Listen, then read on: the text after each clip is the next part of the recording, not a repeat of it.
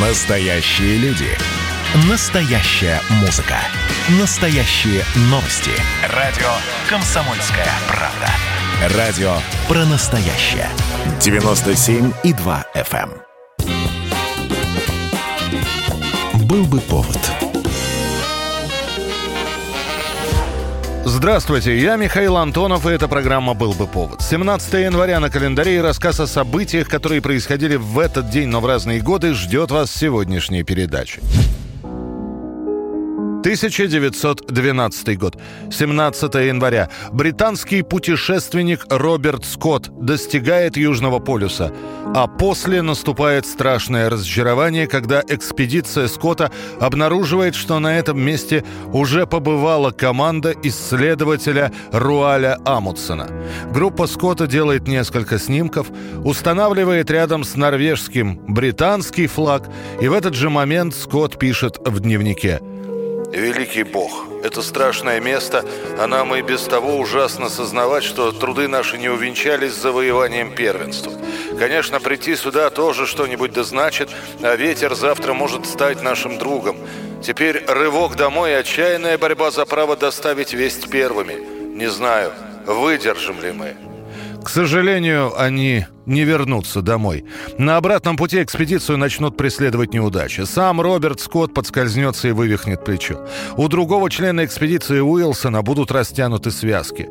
Эванс обморозится. После часть команды упадет в расщелину, и Эванс при падении сильно ударится головой и скончается ночью в палатке. Дальше еще хуже. Обморожение, снежная слепота и голод. Так команда протянет до марта. Они будут идти в надежде пополнить запасы на ближайшем складе. Но остановившись всего в 11 милях от него, команда просто будет не в силах двигаться дальше. Последняя запись в дневнике Роберта Скотта. Каждый день мы собирались отправиться к складу, до которого осталось 11 миль, но за палаткой не унимается метель. Не думаю, что мы могли бы теперь надеяться на лучшее. Будем терпеть до конца, но мы слабеем, и смерть, конечно, близка. Жаль, но не думаю, что смогу писать еще. Ради Бога, не оставьте наших близких. Bjarland, Wisting, Amundsen. 2 ноября 1912 года поисковой группой Терра Нова будут найдены тела Скотта и его товарищей, дневники экспедиции и прощальные письма. Их последний лагерь стал им могилой, опущенная палатка погребальным саваном. Над местом их гибели была возведена высокая пирамида из снега, ее вершину увенчало подобие креста, сделанного из лыж.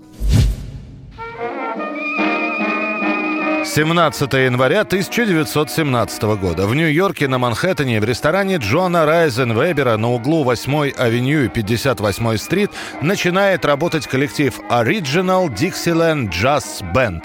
Пятеро белых музыкантов, которые перебрались из Нью-Орлеана через Чикаго в деловую и культурную столицу США, сразу привлекают к себе внимание. В феврале они запишут первую джазовую пластинку. В марте она выйдет в продажу, и так начнется джазовый бум, который вскоре охватит всю планету.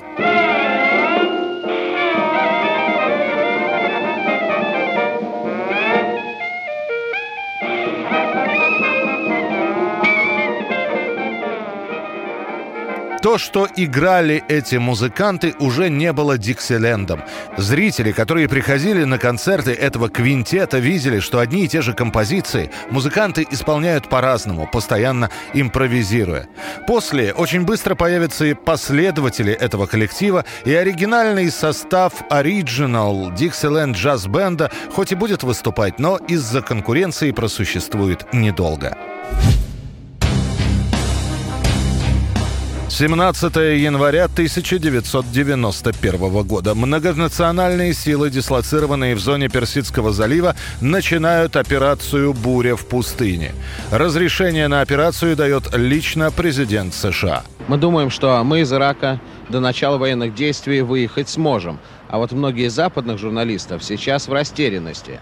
Билетов на единственную еще действующую авиалинию из Багдада в Иорданию уже практически не осталось.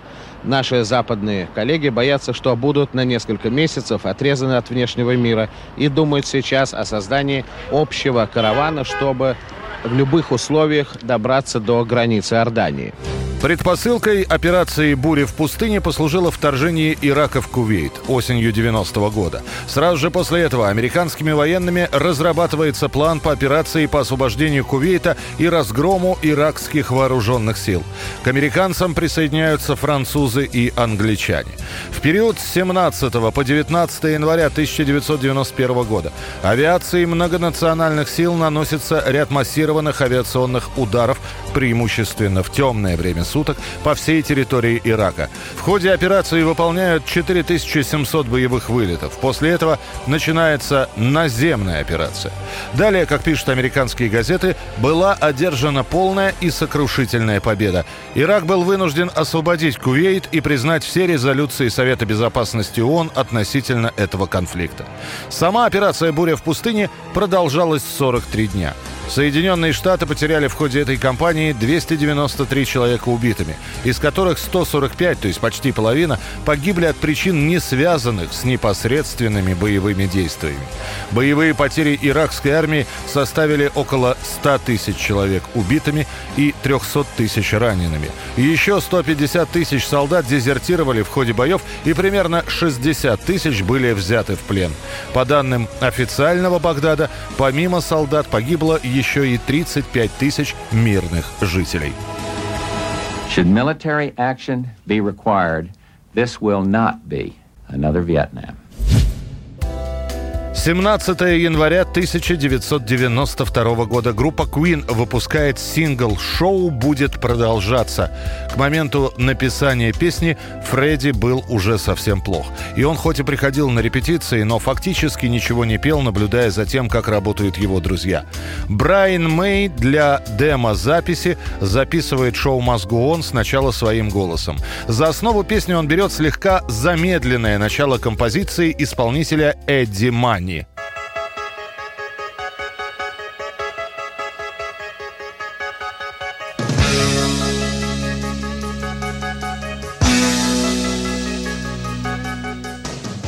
После того, как песня голосом Брайана записана, он показывает ее Фредди Меркьюри и говорит, я не знаю, сможешь ли ты ее спеть сейчас. Фредди отвечает, я все, блин, смогу, дорогуша. После этого Меркьюри записывает песню с первого дубля. Сингл и клип делаются уже после смерти солиста группы Queen.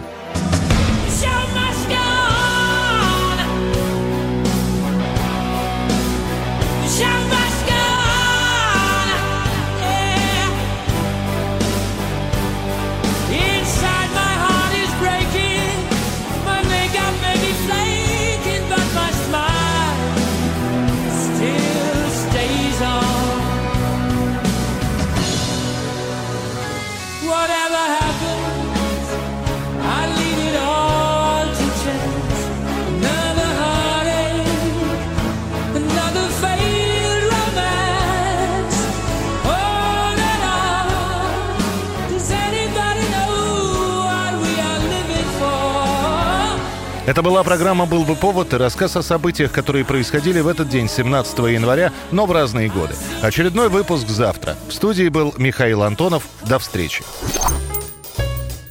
«Был бы повод»